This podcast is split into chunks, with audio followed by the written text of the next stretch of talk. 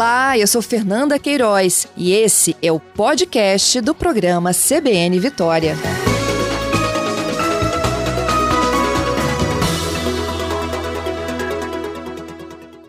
A Aline Zanoni é gerente de acesso ao crédito do Sebrae aqui no Espírito Santo. Bom dia, Aline.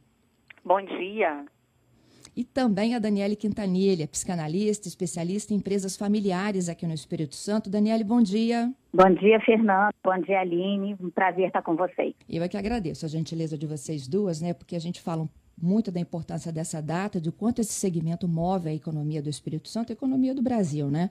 E do quanto também que essas pessoas estão se reinventando, ou tiveram que se aprender a se reinventar, a contar uma nova história a partir desta pandemia. Eu queria que vocês nos contassem quais foram as principais mudanças que você perceberam nesses últimos seis, sete meses no segmento e quem fez o que hoje conta de bons resultados. Aline, vou começar contigo aqui com a história do dinheiro, do crédito. Certo. É, nesse, esse ano foi o ano mais desafiador que o empreendedor já viveu em todo o nosso país, né? E inclusive no mundo é, muitos negócios tiveram que se reinventar. Principalmente é, os negócios de serviços, aqueles que, que é, abriam as portas do ramo de alimentação, por exemplo, eles tiveram que buscar novas formas de atuação. Então, é, implantaram delivery, mudaram a forma de relacionamento com o cliente, incentivaram as redes sociais, né, a presença digital. Foi um ano que o, o empreendedor ele teve que se reinventar em todos os sentidos. É verdade. E o problema é que para se reinventar, muitas das vezes também você precisa de capital para isso, não é mesmo? Com certeza. Daí então que foi o grande desafio, ou seja, eu preciso de é, me reinventar numa outra estratégia, numa outra plataforma, mas onde que eu vou conseguir? É, nós sabemos que muitos pequenos negócios tiveram dificuldade no acesso a crédito, muitos por, pela questão da garantia, por já estarem com alguma restrição no sistema financeiro, e isso foi um dificultador para aqueles negócios que precisavam impulsionar suas vendas no meio digital. Aqueles que conseguiram, conseguiram um fôlego para respirar e para se planejar para os próximos meses nesse momento de crise. Uhum. Bom, vou somar esse debate aqui a Daniele Quintanilha, Daniele que lida diretamente com empresas familiares. Daniele, conta pra gente, né? Nem todas as empresas familiares são micro e pequenas, mas eu imagino que a grande maioria é, não é mesmo?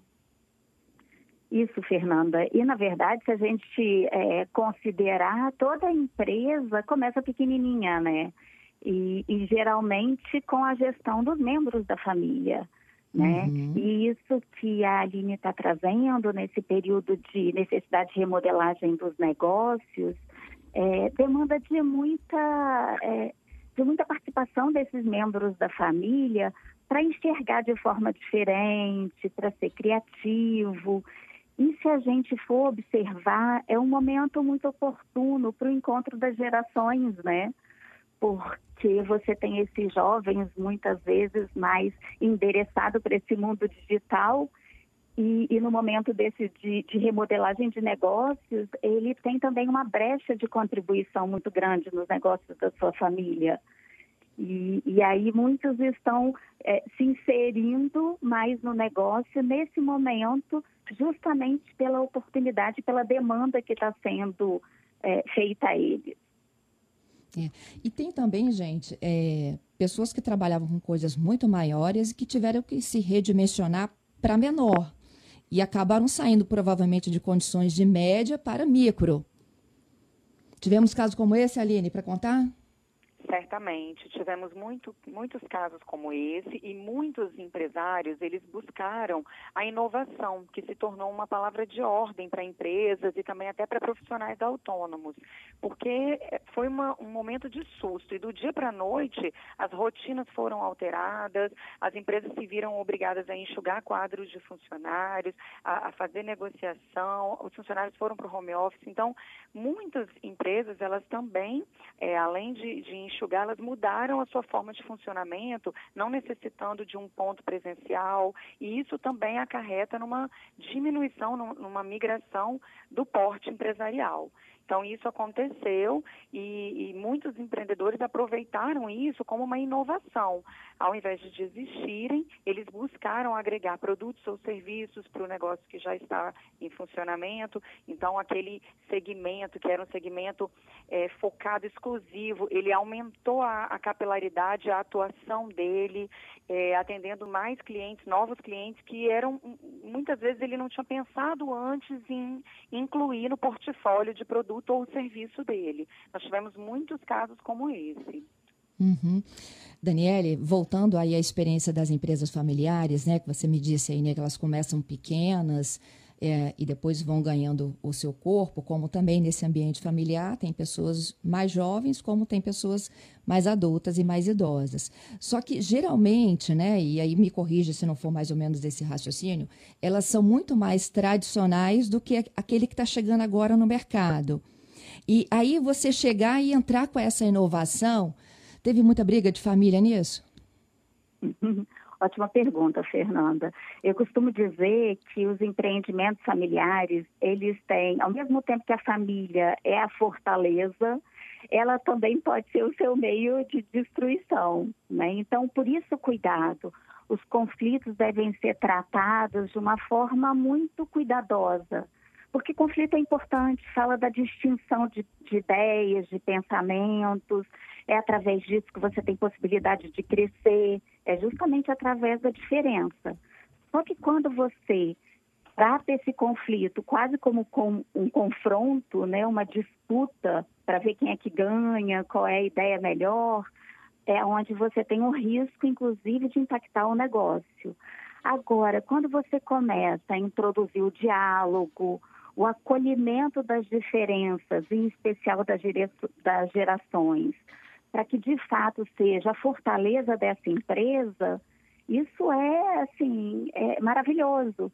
E nesse momento específico, onde a gente precisa de muita criatividade até para sobreviver, esse encontro das gerações, não gerando conflito, mas tornando a fortaleza, é precioso.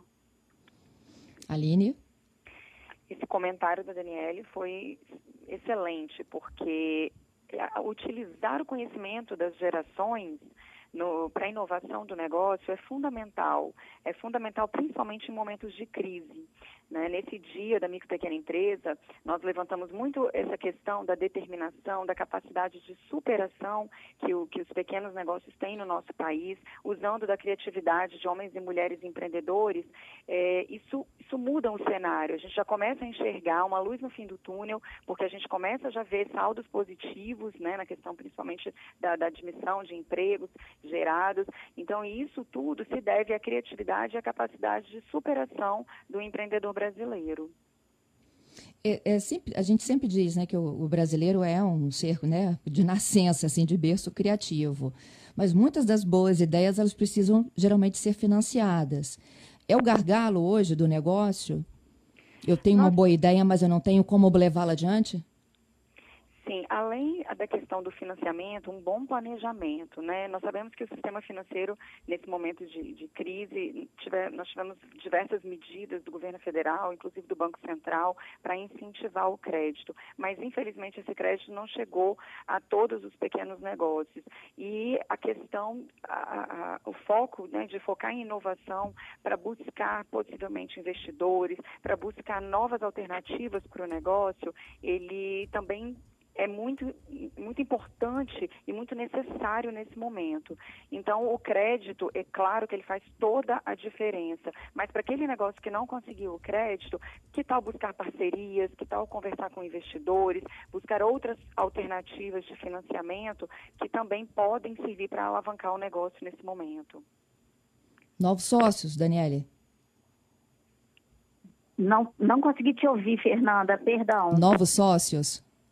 Novos sócios, a, é. a decisão por entrada de sócios é sempre também uma decisão muito cuidadosa, né? Porque quando você tem, em especial, um sócio que não é da família, um sócio investidor, né? Essa, essa relação com o negócio e com a família empresária, ela torna, é, ela começa a ser diferente, né? Ela é uma relação extremamente profissionalizada, né, com interesses diferentes, inclusive, né, porque às vezes quando você tem a gestão totalmente familiar, né, você está ali, o negócio é parte de você, né? Quando você tem um investidor, ele está interessado, às vezes, até num resultado mais rápido, no retorno desse capital investido, né, por um olhar diferenciado.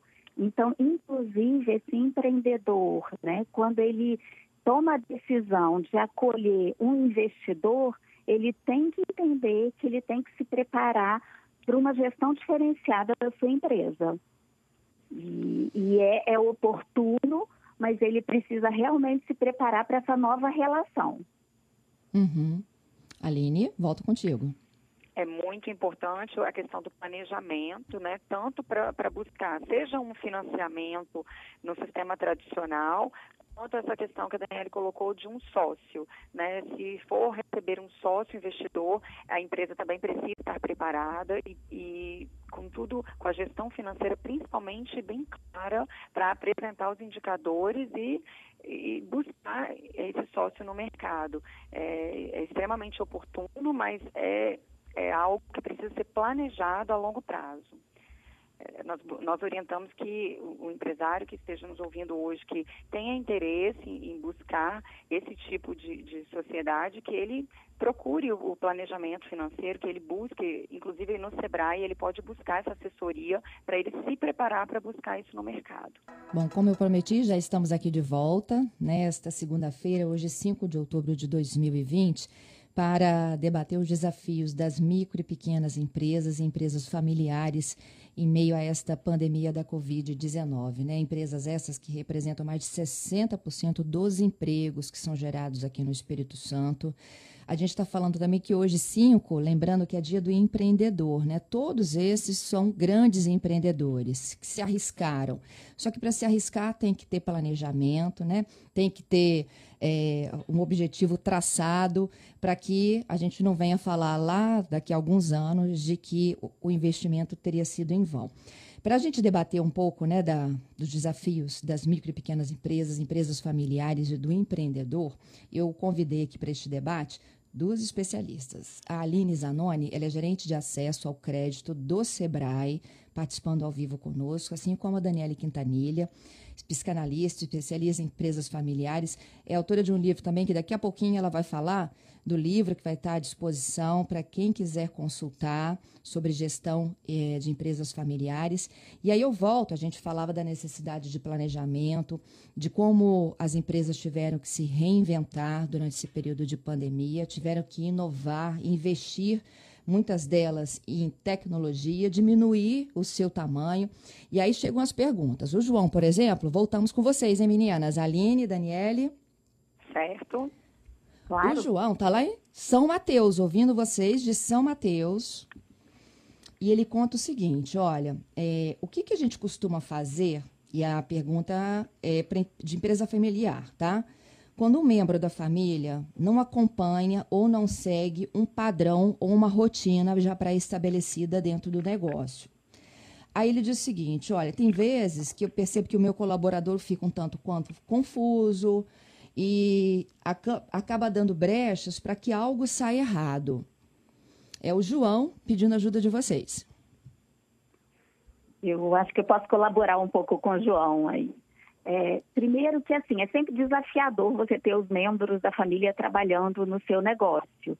Pode ser muito bom, né? Mas quando você tem um, um, um, membro da família que não está contribuindo, né? Que não está seguindo um padrão, que não está seguindo uma regra, ele acaba sendo uma pessoa muito visada, assim, né? Os outros colaboradores costumam olhar para esse membro da família como um exemplo. Então, João, eu acho que um desafio grande, mas muito importante, é você sentar com esse membro da família e, de fato, falar da importância da atuação dele no negócio né? Dialogar realmente, colocar, olha, vamos fazer alguns combinados, o que eu espero de você, o que a empresa necessita de você, de uma forma muito bacana, afinal de contas, por ser um membro da família, você vai conversar com ele durante a semana e talvez no final de semana você esteja na festa de aniversário de algum membro da sua família, né? Então, eu costumo dizer que tem uma máxima, né? Não contrate aquele que você não vai conseguir demitir. Então, se você tem a possibilidade de ter um membro da família extremamente competente, que vai ser uma pessoa de confiança, traga ele para o seu negócio, mas com a abertura de poder avaliá-lo, de poder dar feedback, porque ele é um exemplo, sim, para os demais colaboradores. Entendido. Gente, eu fico imaginando, né, é, o caso aí do João, é, empresas que são tocadas por é, irmãos ou por pais e filhos, e marido e mulher. Olha só. Que complicação você levar esse problema para dentro de casa. Na verdade, ele nem sai de dentro de casa, né? E, Fernanda, saber administrar esses espaços é realmente desafiador, mas super importante. Para você poder saber né, qual é o momento que você está lá como um membro da família, qual é o momento que você está lá como um proprietário, né, como um gestor, distinguir esses espaços, porque, como eu falei no início, assim como uma, numa empresa familiar, os membros da família são a sua fortaleza, elas podem ser também um complicador na gestão, justamente pela sua dificuldade de distinguir os espaços. Como você falou, né, o marido e a mulher, por exemplo, se não cuidarem, eles vão falar de empresa o tempo todo até nos espaços mais específicos da sua casa. É isso aí. Aline? Nós sempre orientamos também né, a gestão, profissionalizar a gestão do negócio, criar regras claras, regras que se esse membro da família ele, ele está num quadro com os outros colaboradores no mesmo nível hierárquico, as regras têm, elas precisam ser claras para todos, justamente porque um, um, um membro familiar também dá o exemplo. Né? Então, a, a orientação é, é, profissionalizar essa gestão, deixando bem claro para todos os colaboradores e também para quem é da família que atua no quadro é, como que a empresa vai funcionar. Isso também ajuda. Uhum. É, geralmente por isso é que as empresas elas resolvem né, é, manter os membros da família, por exemplo, em conselhos e deixam a gestão dia a dia para terceiros? Daniele? Oi, claro. É, acontece isso sim, Fernanda. Em vários momentos a família tomar essa decisão. Mas eu costumo dizer o seguinte: é, se a gente puder caminhar de uma forma onde a gente possa profissionalizar os membros da família, você tem a possibilidade de ter uma gestão é, muito adequada, no sentido de que é um membro da família, mas ele cumpre as regras, ele segue as estratégias como se fosse um profissional de mercado. Ele vai se qualificar, ele vai ter competências específicas para a posição que ele assume. Então, eu costumo dizer que você pode profissionalizar a gestão, mesmo tendo membros da família nesse, nesse negócio. Porque até para sentar na posição de conselho, né, de acionista, ele também tem que estar preparado né? Porque se ele também estiver sentado naquele, naquele, naquela posição estratégica e ele não souber como tomar uma decisão adequada, ele também pode impactar no negócio. Pois é. Ó, chegou mais uma participação aqui do Edmar, mas esse tem final feliz, tá? Olha só. É, ele e o cunhado são sócios de um escritório de contabilidade há 10 anos. Se dão super bem, nunca tiveram problemas, inclusive são padrinhos dos filhos, viu? Opa! Que bacana! É, essa história, vamos profissionalizar esse, esse, negócio, né? Aqui nós não somos cunhados, somos dois profissionais tocando um negócio que tem que pagar as contas de todo mundo. É, aí, perfeito. bem claro, bem claro a necessidade de profissionalizar. Para finalizar, meninas, se a gente pudesse fazer aqui ó, uma série de sugestões para quem está nos ouvindo, tem muita gente né, precisando de um empurrão, tem muita gente precisando de, um, de uma palavra, às vezes é só de conforto, né, para poder dar uma respirada e falar, vou seguir em frente. Queria que vocês finalizassem com essas dicas. Aline? Certo, a dica é não desistir, procurar ajuda profissionalizante, né? Nós orientamos que a gente está falando muito de gestão, profissionalizar a gestão do negócio, mas o que, que é isso? É buscar uma orientação, verificar o fluxo financeiro, verificar se há possibilidade de expandir as vendas ou a prestação de serviço pela internet, porque hoje esse canal está sendo muito importante. Participar de capacitações, nós temos muito conteúdo online no site do Sebrae Espírito Santo. Nós temos também conteúdos presenciais que estão voltando aos poucos. Então, o empresário ele não desistir, porque ainda a, as questões ainda estão caminhando para melhora. Então, nesse dia da micro pequena empresa, o recado de, de toda a equipe do Sebrae Espírito Santo é parabenizar primeiramente né, os pequenos negócios capixabas pela criatividade, pela superação e resiliência durante esse ano de 2020 e lembrar os pequenos negócios do Espírito Santo que eles podem continuar contando com o Sebrae Espírito Santo e nos procurem, pois nós estamos à disposição. Obrigada, viu, Aline? Daniele? Nada. É, eu também, mais uma vez, também quero parabenizar todos esses empreendedores né, porque são muito guerreiros e eles contribuem muito para o nosso país. Afinal, afinal de contas, 90% das empresas é, brasileiras são familiares, né? E eu diria o seguinte: a base para a longevidade dos negócios familiares, em especial, está no diálogo, porque é abrindo espaço para o diálogo, para de fato achar a solução em conjunto que realmente é o caminho. Então, fazendo um convite, já que você comentou também sobre o meu livro, né, tá no nosso propósito é, colaborar para a longevidade das empresas familiares do nosso país. Então, meu livro que era comercializado até esse momento, no final do mês nós vamos disponibilizá-lo gratuitamente. E ele traz uma série de cases e propostas de discussão em família justamente para contribuir para essas famílias empresárias no contexto da longevidade dos seus negócios. Como é que as pessoas vão conseguir acessar, Daniele? Elas podem me seguir nas minhas redes, né, Daniele Quintanilha, e a gente pode combinar no final do mês. Eu posso mandar o link para a CBN também, se for o caso, disponível para todos os ouvintes. Será um grande prazer. Combinadíssimo. Queria te agradecer também, viu, Daniele, pela participação aqui conosco, hein? Eu te agradeço e parabéns aí para todos os empreendedores e para as famílias empresárias, em um momento especial como esse que nós estamos vivendo. E põe especial nisso. Bom dia. Bom dia, um abraço.